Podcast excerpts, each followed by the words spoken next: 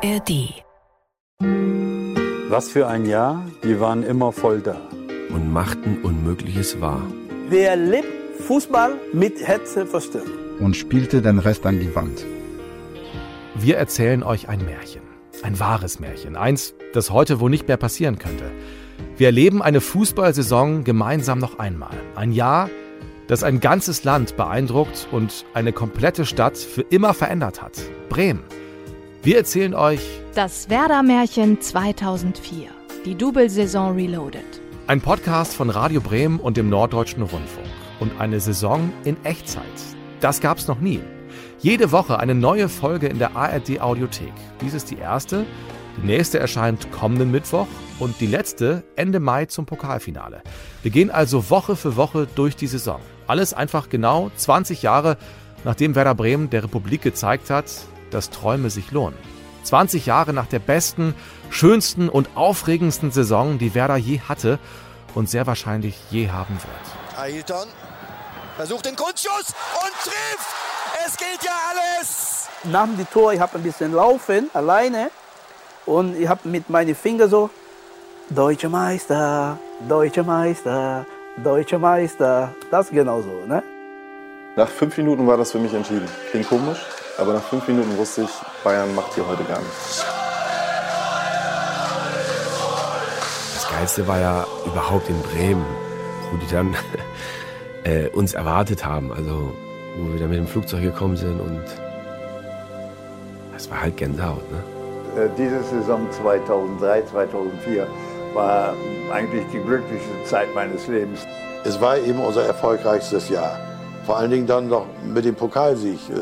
Man muss ja auch gucken, wie wir da hingekommen sind. Jetzt steht Borowski frei auf der rechten Seite. Borowski mit der Riesenmöglichkeit. Er umkauft den Torhüter. Er schießt und er schießt das Tor. Hier ist das Double. Eine, eine perfekte Jahr, auch wenn ich die Saison nicht gut gestartet ist im Sommer. Beim FC Superpfund Pasching damals. Dieses Erlebnis, dieses Ereignis, das sind so ein, ein paar Tage, die man, sag ich mal, in seinem Fußballerleben nicht unbedingt erleben möchte. Erstes Spiel Berlin, danach drei, vier oder kann sein acht Spiel. Ich sage mal, diese Mannschaft kam nach oben. Innerhalb von 24 Stunden verpflichtete Schalke zwei Spieler von Werder Bremen. Im Transferbereich muss man auch Niederlagen einstecken können, nicht nur am Fußballplatz. Furchtbare Situation, sage ich mal einfach, eine enttäuschende Situation, eine traurige Situation. Innerlich ist auch eine gewisse Wut vorhanden. Die Bremer sind inoffizieller Herbstmeister, Weihnachtsmeister, Neujahrsmeister. Wunderbar, sehr schön. Ich glaube schon, dass wir als Mannschaft und ich persönlich dann auch so im Herbst ähm, das erste Mal gefühlt haben, dass da mehr drin ist. Schuss, Tor! Tor durch Baumann! 2 zu 1 und Werder Bremen jubelt über den vielleicht Siegtreffer hier bei Borussia Mönchengladbach. Ja, meine Frau sagt heute noch, da habe ich Frank das gesehen, wie der emotional da an dem, an dem Zaun stand und da gejubelt hat. Das Ding werde ich nicht vergessen. Ailton, Tor! 4! Was ist das für ein Spiel? Uff, das war der Spiel des Jahrhunderts, ja. Dieses Spiel kannst du nicht vergessen. Das war wirklich äh, vor, äh, von Feinster, wirklich von Feinster. 6 zu 0. Das ist der höchste Werder-Sieg im 80. Nordderby. Ein großer Feiertag in Grün-Weiß. Es konnte ja kein Mensch damit rechnen, dass sich der HSV in Bremen so abschlachten lässt. Wir müssen Bremen wegfegen, wir müssen Bremen richtig niedermachen und das werden wir diese Woche versuchen zu vor, vorzubereiten, dass wir den Bremen einen schönen Empfang in München geben. Ailton! Ailton! Klasse! Bravo, bravo! 17.17 Uhr. 17. Wir gratulieren! Eine sympathische, eine ganz tolle Fußballmannschaft. Trans, tralala! Diese Saison, auch speziell der Sieg in München, der war eigentlich für mich das Allergrößte. Ich habe sowieso den Eindruck, dass 2004 das Jahr war, in dem alle Bremer, alle Bremer ihre Liebe zu Werder entdeckt haben. Und ich bin Moritz Kasserlet, bin jetzt 40 Jahre alt, war damals also 20. Ich arbeite beim NDR in Hamburg, aber ich wohne immer noch in Bremen, da komme ich her. Ich bin in der Nähe des Weserstadions geboren und groß geworden, also im Viertel. Und habe von meinem Fenster unterm Dach aus die Flutlichtmasken gesehen und bei günstigem Wind jedes Tor gehört. Also Werder war mein Stadtteilverein. Ich habe da auch lange Fußball gespielt, ab der dritten F-Jugend und dann einige Jahre. Und ich habe in der Double-Saison alles aufgesaugt. Wie Werder nach dem guten Saisonstart plötzlich zum Titelkandidaten wurde. Wie die Euphorie und die Begeisterung in der Stadt immer größer wurden. Und wenn ihr wollt, könnt ihr dieses berauschende Gefühl von damals nochmal erleben. Und wer damals vielleicht noch zu jung war oder noch gar nicht geboren, der wird mit diesem Podcast eben zum ersten Mal Doublesieger. Ich habe mit meinem Kollegen Felix Gerhardt von Radio Bremen Wochen in den vollgestopften ARD-Archiven verbracht. Und wir sprechen in diesem Podcast mit den Helden von damals. Hallo, hier ist der Ivan Klasnitsch. Hallo, hier ist Tim Morowski. Frank Baumann. Nelson Valdez. Jürgen Born. Valeria Ismail. Willi Lemke. Christian Listasch. Manfred Müller. Tino Polster. Andreas Reinke. Thomas Schaf. Christian Schulz. Klaus Allofs. Hier ist Ayrton, Kugelblitz. Ihr hört Geschichten, die unter die Haut gehen, die uns zum Lachen bringen und zum Weinen. Und wir lüften Geheimnisse. Geschichten, die ihr garantiert zum ersten Mal hört. Ich kriege sofort wieder eine Gänsehaut. Und äh, diesen Patzer von Oliver Kahn, dass man den so ausgenutzt hat. Am Ende des Tages habe ich ja gar nicht aufs Tor geguckt. Ich habe nur geguckt, äh, gefühlt, wo das Tor ist und äh, so den Ball dann auch dahin geschossen. Es gab von dir ein bis heute legendäres Interview. Ja. Du mit Simon Rolfes im Arm, ja. wo du dann nochmal dich bei Oli Kahn bedankt hast. Warst du da eigentlich? Nein, ich war nicht besoffen. Also Willy Lemke hatte ordentlich ein Sitzen und Aber noch wie? Schmerzmittel. Aber wie? Aber wie? Ähm, und nur so kann man ja auch meinen Auftritt erklären. Ayrton, ganz großes Thema im Herbst war dein Wechsel nach Schalke. Ei, das ist, diese, diese Frage ist immer schwer. Bis, äh, kann sein, 20 Jahre hinter, aber ist noch schwer. Äh, Ja, Ailton ist ein herzensguter Kerl. Und die haben immer alle zu ihm gesagt, Alter, wenn du Tore machst, kannst du jeden Scheiß bauen, aber du musst auch Tore machen. Wie oft hat er sie zur Verzweiflung gebracht? Am Anfang oft, dann aber immer weniger. Das war am Anfang, weil er ständig ins Abseits gelaufen ist. Wenn man gewollt hätte, dann äh, hätte man den Ailton-Vertrag aufheben können. Und ich weiß natürlich auch die Tränen von Toni in München. ja, ich weiß, dass diese. äh, es ist immer schwer, dieses Thema. Und die Menschen haben geweint, als sie den gesehen haben. Die haben sich gekrallt von außen an diese Scheibe und haben, haben einfach Rotz und Wasser geweint. Und das werde ich nie vergessen. Wir hatten einfach auch richtig gute Typen dabei. Also Miku, wir hatten Andi Reinke, wir hatten Chris Tajic als Beispiel, Fabian Ernst, ein Ruhepol. Äh, Und das waren so alles kleine Puzzlestücke, die wichtig waren für den Erfolg und aber auch wichtig war ja, für dieses Team, was auch zwischenmenschlich sehr, sehr gut funktioniert und harmoniert hat. Also Andi Reinke hat Johann Miku häufiger mal in den Arsch getreten. Ja, gestreichelt, ja, ja, getreten, wie man so schön sagt, ja, ja. Die meisten Doublesieger treffen wir im Weserstadion, das heute ganz anders aussieht als damals. Genau wie die Helden von damals. Hallo Herr Schaf, moin. Mit Thomas Schaf gehen wir in die Spielerloge in der Ostkurve. Danke für die Einladung. An den grauen Wänden hängen große, gerahmte Bilder von Legenden, auch aus der Double-Saison. Miku und Ailton zum Beispiel. Schaf setzt sich in einen dunkelbraunen Ledersessel. Und wenn ich mit dem Trainer über die aufregendste Saison der Vereinsgeschichte spreche, dann müssen wir auch über eine der größten Blamagen vor genau 20 Jahren reden. Furchtbar. Das nervt Schaf bis heute, das merke ich. Und den damaligen Manager Klaus Allofs auch. Furchtbar ist das richtige Wort. Ja, die Saison endet unglaublich, aber sie beginnt mit einer Schmach. Nur drei Tage vor dem Bundesliga-Auftakt. Wir sind zurück im Waldstadion zu Pasching. Am 30. Juli 2003 sitze ich 800 Meter Luftlinie vom Weserstadion entfernt. Draußen im Café Wolf beim St. Jürgen Krankenhaus. Ich weiß gar nicht mehr mit wem. Ich weiß nur noch, dass wir draußen sind und drinnen läuft die Übertragung aus Pasching. Für uns eher nebenbei, weil uns das Spiel nicht so wichtig vorkommt. Aber das Problem ist, der Mannschaft geht es offenbar ähnlich. Werder spielt im UI-Cup Halbfinale in Oberösterreich. In grünen Trikots mit orangenen Ärmeln. Den UI-Cup gibt es inzwischen nicht mehr. Damals ist er die Qualifikation für den UEFA-Cup. Den gibt es auch nicht mehr. Der heißt heute Europa League. Keiner wusste, wo Pasching ist eigentlich. Ne? So, so nicht äh, arrogant, aber irgendwo so denkt man erstmal, naja gut, jetzt ist man da in der Qualifikation und diese Runde wirst du überstehen und dann fährst du dahin. Ich kann mich noch erinnern, es war tierisch heiß. als wir da ankamen, Linz und äh, glaube ich so vor Ort. Wir sind da hingekommen, es war tierisch heiß, es war eine Atmosphäre, ein kleines Stadion, total ruhig alles. Wir waren sehr früh da bei diesem Spiel und äh, es, es lief alles daneben. Was geht hier ab im Waldstadion vor 5000 Zuschauern? Werder Bremen, Sechster der Bundesliga-Saison im letzten Jahr.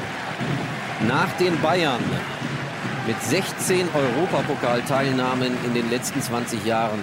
Die konstanteste Hausnummer des deutschen Fußballs, was die internationale Bühne angeht. Die werden hier vorgeführt von einem Verein, der erst eine Saison und zwei Spiele in der ersten Liga absolviert. 6000 Seelen vor Ort vor den Toren Linz. Das war furchtbar.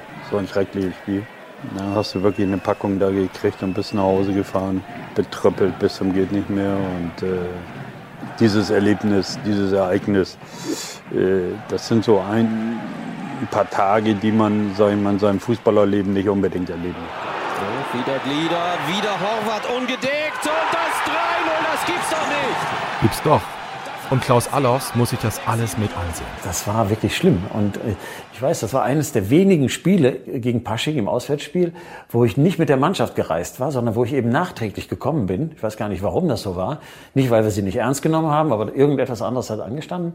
Und äh, ich kam dann, ich kam dann ins Hotel und ich merkte schon, irgend, irgendwas, irgendwas ist seltsam. Ne, man, es, war, es war ein paar Stunden vor dem Spiel und da wurde Billard gespielt und locker, locker. Also ich habe ich hatte gedacht, hm, ich habe kein gutes Gefühl. Ich habe wirklich kein gutes Gefühl gehabt.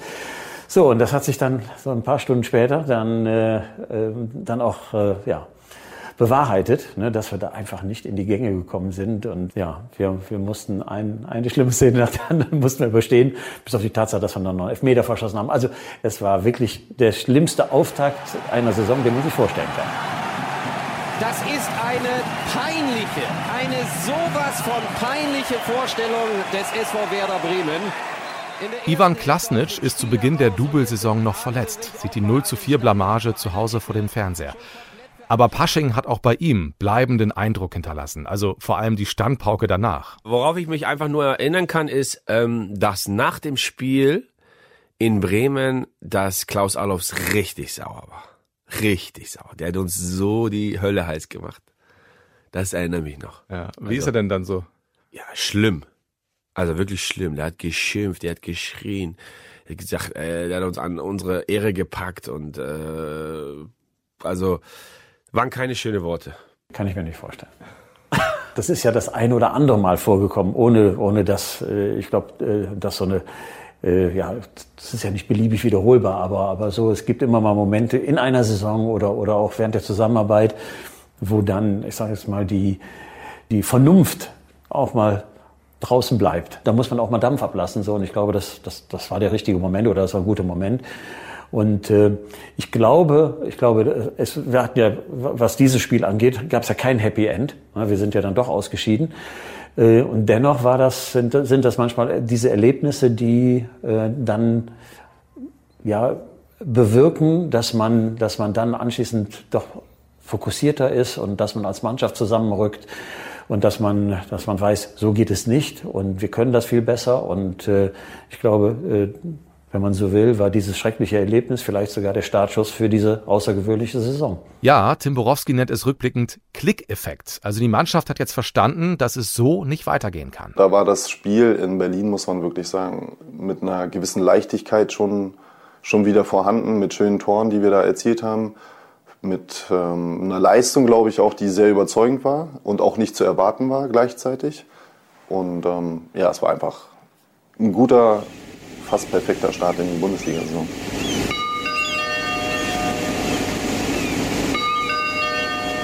Wir wollen in diesem Podcast ja die ganze Double-Saison nacherzählen, also müssen wir auch ganz vorne anfangen.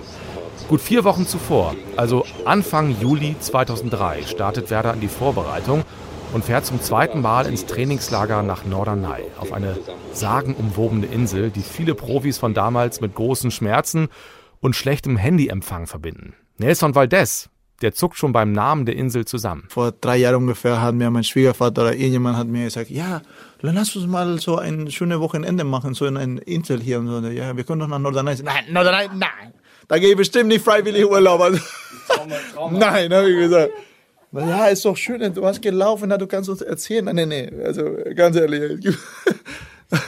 Lass uns in, in, in Hamburg vielleicht fahren, nach Hamburg fahren, das ist eine schöne Stadt, aber nach Norderney nicht. Und Klaus Allaufs erinnert sich ans erste Trainingslager auf Norderney ein Jahr zuvor. Klar, Norderney war, war eine feste Größe und, und war für alle neu dazugekommenen war das immer ja, so ein Aha-Erlebnis, ne? auf eine Insel zu fahren und, und dann äh, die, die Strandläufe zu machen, äh, die berüchtigten Sprungparcours von Thomas Schaaf zu überstehen. Ich denke an, an, an, an Angelos Aristeas, der, der zu uns kam und äh, diese erste Einheit mitmachte und äh, dann am nächsten Morgen wirklich nicht mehr die Treppe runtergehen konnte, weil seine Oberschenkel haben das einfach nicht mehr mitgemacht. Also es, war, es ist hart gearbeitet worden. Ich glaube, das war das Entscheidende. Norderney, das ist für Werder Laufen am Strand, Trainieren auf dem Sportplatz an der Mühle mit vielen Zuschauern, Mannschaftsfoto in den Dünen, Wohnen im Golfhotel mit deftigem Essen, weit außerhalb des Ortes beim Leuchtturm. Was eigentlich das Besondere war auf Norderney, war auch die Einfachheit. Ne, das ist, wir waren im Golfhotel, hört sich sehr mondän an, aber das war, das Golfhotel sollte eigentlich schon seit einigen Jahren abgerissen sein. Und immer wieder, es hieß immer, das ist das letzte Jahr im Golfhotel. Im nächsten Jahr steht hier was Neues und, und, und ich glaube, wir waren, keine Ahnung, sechs, sieben, acht Mal waren wir da und es hatte sich nichts verändert. Und die Spieler haben das aber so angenommen. Ne, sie haben auf, dem, auf den Fluren gelegen und haben, äh, weil sie dort nur Internet hatten äh, oder, oder, oder, oder, oder Handyempfang, ähm, und, und das führte natürlich dazu, dass man, dass man eben auch immer wieder ja, Kontakt untereinander hatte. So, das hat der, das hatte, glaube ich, auch dieser, dieser, dieser Gemeinschaft auch immer gut getan. Eben auf der einen Seite hinterher hohe sportliche Ambitionen zu haben, aber auf der anderen Seite sich auch, glaube ich, nicht so wichtig zu nehmen und, und, und auch eine gewisse Bescheidenheit einfach zu zeigen. Das, ich glaube, das war wichtig. Und Norderney ist für Werder Ailton kommt zu spät aus dem Sommerurlaub. So auch im Juli 2003. Und da habe ich was Witziges im Archiv gefunden. Der junge Jan Böhmermann gibt als Bremen 4 Reporter eine Vermisstenmeldung auf. Auch ich bin unterwegs in trauriger Mission. Ich bin jetzt hier im Bürgerpark bei äh, einer der schönstgelegenen Polizeiwachen Bremens, das kann man wohl so sagen, am Polizeirevier Nummer 7 Schwachhausen und ja eben meine traurige Mission bekannt zu geben und zu melden, dass ein Mann vermisst wird, den wir alle so ins Herz geschlossen haben, der unserer Mannschaft so viele Punkte eingebracht hat. Ailton ist nicht da und ähm, jetzt muss ich gerade mal klingeln, sonst lassen die mich hier nicht rein. Guten Tag. Ähm, ja, ich möchte, glaube ich, eine Vermisstenmeldung aufgeben. Wir haben hier ein Foto, habe ich mitgebracht, auf einem Zettel. Diesen Herrn suchen wir. Können Sie uns da irgendwie weiterhelfen? Ja, das ist ein Problem. Also ich sehe hier auf dem Namen einen rel relativ prominenten Menschen, Herrn Ailton. Und, Brauchen Sie eine Personenbeschreibung? Ähm, ja, und wenn jemand bei uns eine Person als vermisst anzeigt, müssen wir natürlich erstmal abklären, ob diese Person, die den Herrn Ailton sucht, überhaupt äh, berechtigt ist, diese Suche. Ja, ich habe ja nun als, als Werder-Fan und in gewisser Weise doch verbundener mit dem Verein dann doch ein berechtigtes Interesse, dass er wieder auftaucht. Ich meine, es geht ja nun auch nicht, dass er jetzt nicht zum Trainingslager erscheint. Ja. Also der ist jetzt brasilianischer Staatsbürger. Es kann, sein, es kann auch sein, dass er sich noch im Ausland auffällt. Können Sie da irgendwie über Interpol den da vielleicht versuchen zu kriegen? Äh, Wie ist denn die Erfolgsquote bei so vermissten Meldungen? Also äh, haben Sie jemanden wiedergefunden? Heute zufällig oder so? Ja, heute haben wir schon jemanden wiedergefunden. Ich habe hier gerade das Formular in der Hand. Also wir konnten Bella, ein, ein Collie-Rüden, also erfolgreich seinem Herrchen am Weidedamm 6 wieder übergeben. Ich weiß noch nicht, äh, inwieweit Ailton da äh, Ähnlichkeit mit dem Collie hat. Behaarung, naja, ich weiß nicht, eher schwarz als rot. Äh, ist aber die Größe kommt ungefähr hin, so 1,55 leicht untersetzt, auch ungefähr ähnlich schnell. Also wie sehen Sie ganz konkret in diesem Fall die Chancen, den wiederzufinden? Also da sind wir sehr zuversichtlich. Spätestens äh, bei der Pokalübergabe oder Meisterschaftsfeier in dieser nächsten Saison wird der Ailton wieder auf dem Mannschaftsfoto zu sehen sein. Eine zuversichtliche Einschätzung. Äh, trotzdem äh, natürlich die Hände feucht und die Nerven gespannt, ob Ailton denn nun rechtzeitig noch zum Trainingslager nach Norderney kommt oder nicht. Das wissen wir nicht. Die Polizei ist auch ratlos. Ich gebe darum erstmal zurück mit ernster Miene ins Funkhaus zu dir, Arndt. Ja, im Studio lacht Arndt Zeigler, aber Werder findet das alles gar nicht witzig. Vier Tage nach Trainingsstart und zwei Tage nach Beginn des Trainingslagers kommt Ailton auf die Insel.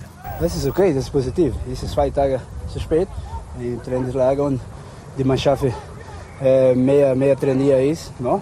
Und äh, das ist normal. Und Trainer gesagt, du ein bisschen laufe alleine. Klaus Allofs ist damals ziemlich sauer. Ailton muss wohl 25.000 Euro Strafe zahlen. Heute kann er darüber lachen. Darum ranken sich ja die, die wildesten Geschichten bis hin zu der Geschichte, dass Ailton mal wieder zu spät gekommen ist und dann den Taxifahrer gebeten hat, er soll ihn, er soll ihn zum, zum Golfhotel fahren. Und er hat das natürlich auch gemacht, inklusive Fahrt auf die Fähre natürlich, ne, wo das Taxometer natürlich weitergelaufen ist und dann ist er dann auf Norderney, ist er dann nochmal einen Kilometer gefahren und hat ihn abgeliefert. Und äh, also da sind schon verrückte Geschichten, äh, haben sich da abgespielt. So auch diese. Nach 20 Jahren kann man sie ja mal erzählen.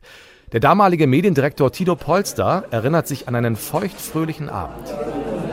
Ja, das war, war schon im Nachhinein ein ziemlich, äh, ziemlich interessanter Moment. Wir hatten dann mal so einen Staffabend auf Norderney in diesem Trainingslager und ähm, sind dann irgendwann am Ende in, in einer Spelunke, in einer richtig schönen Kneipe gelandet und äh, haben dann eine komische Idee gehabt, dass wir möglicherweise deutscher Meister werden, haben das auf den Deckel geschrieben und haben uns verpflichtet, im nächsten Jahr wiederzukommen, wenn das denn tatsächlich gelingen würde. Also irgendeiner muss seherische Fähigkeiten gehabt haben. Da waren dann doch alle mit dabei, auch Klaus Allofs.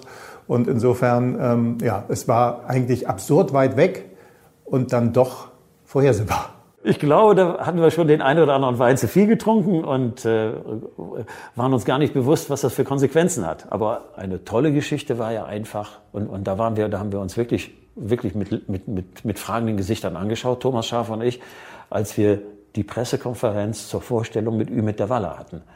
Ich weiß gar nicht, ob das noch so allen bewusst ist, wo dann wir, immer, wir haben immer, natürlich haben wir nicht über eine Meisterschaft gesprochen. Wir haben gesagt, ja, wir wollen uns für den internationalen Wettbewerb qualifizieren und, und, und. Also wir haben den Ball schon einigermaßen flach gehalten und haben eine, ja, gewisse Bescheidenheit zumindest nach außen gezeigt und, und Ümit Davala auf die Frage, ja, was er sich denn, äh, welche Ziele er denn mit Werder hat, da sagt er einfach so mal raus, ich will deutscher Meister werden. Und äh, ja, im Nachhinein hat sich das als sehr prophetisch erwiesen und, und äh, zeigt eben auch, äh, auch eine, eine, eine wichtige Erkenntnis. Manchmal muss man vielleicht mehr wagen, als was vielleicht erwartet wird. Und manchmal führt das auch dazu, dass man, dass man da an, an die, auch an den Zielen, die man sich steckt, dass man daran wachsen kann. Fanden Sie das in dem Moment eigentlich gut oder war es großkotzig? Ich würde fast sagen, das war schon so, ähm, so unrealistisch, dass es nicht schlimm war. Der Sommer 2003. Gerhard Schröder ist Kanzler, Rudi Völler Teamchef und draußen wird es immer heißer. Wir sind wieder in den Tagen nach Pasching.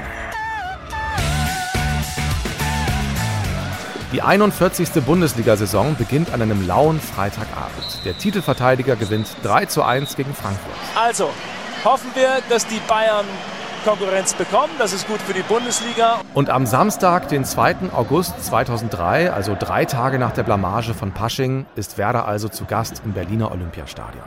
Wie wir heute wissen, nicht zum letzten Mal in dieser Saison. Aber anders als zehn Monate später beim Pokalfinale ist es noch eine Baustelle und nicht komplett überdacht. Viele Stadien werden damals für die WM 2006 schick gemacht. Ich gucke abends die Sportschau, in der die Bundesliga zurück ist. Fußball-Bundesliga, die erste erstmals wieder im ersten mit der Erstberichterstattung über den ersten Spieltag der 41. Saison. In diesem Sinne, meine Damen und Herren, erst einmal ein herzliches Willkommen. Es ist sehr warm und sonnig, aber Pasching liegt noch wie ein Schatten über Werders Bundesligastart. Und diesen Schatten pusten die Bremer weg. Kristajic Kopfball, Ailton, das 1 zu 0 nach 18 Spielen. Erstes Spiel in Berlin, habe total andere Mannschaft auf dem Platz mit der Motivation konzentriert. Berlin hat auch eine gute Mannschaft mit dem Marcelinho, aber wir haben eine sehr gut gespielt. Miku, immer noch Miku, der Franzose und das 2 zu 0. Innerhalb von drei Minuten zwei Treffer für die Norddeutschen. Ailton staubt ab und Miku lupft den Ball elegant über Kirali ins Tor. Hertha BSC verunsichert, Werder Bremen spielte sich den UI-Cup-Frust von der Seele. Hertha-Trainer Hüb Stevens sagt hinterher. Wir sind vorgeführt worden in unser eigenes Stadion und das darf nicht passieren. Bremen leicht und flüssig. Ernst, Charisteas und dann Ailton.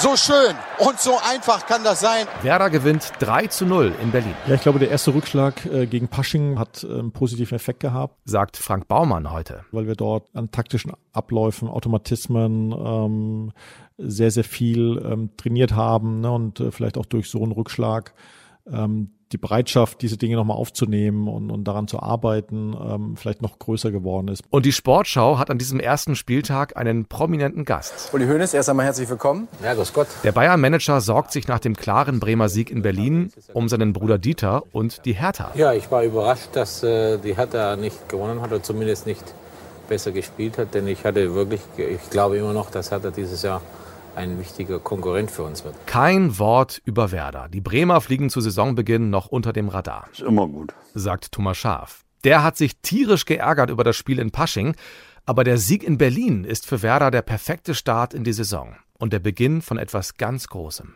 Mein Name ist Manfred Müller. Ich war 2004 Geschäftsführer für Marketing.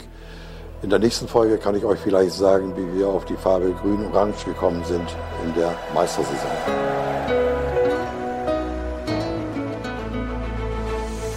Und die nächste Folge erscheint schon am kommenden Mittwoch. Bis Mitte nächsten Jahres, also bis Ende Mai, gibt es jede Woche eine neue Folge in der ARD Audiothek. Wir erzählen euch das Werder Märchen 2004, die Double-Saison Reloaded. Ein Podcast von Felix Gerhardt und Moritz Kasserlet für Radio Bremen und den Norddeutschen Rundfunk. Martin Seidemann ist unser Redakteur und Karin Huxdorf und Nicole Graul haben diesen Podcast produziert.